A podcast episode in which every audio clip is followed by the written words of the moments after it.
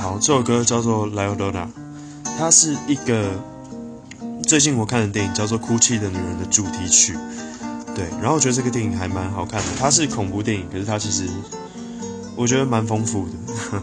虽然它有些在细节上交代没有到非常清楚，也没有解释说就是那个，哎，这样讲完暴雷。好，没有解释说整个事情发生的原因，可是我觉得它是一个蛮感伤的故事。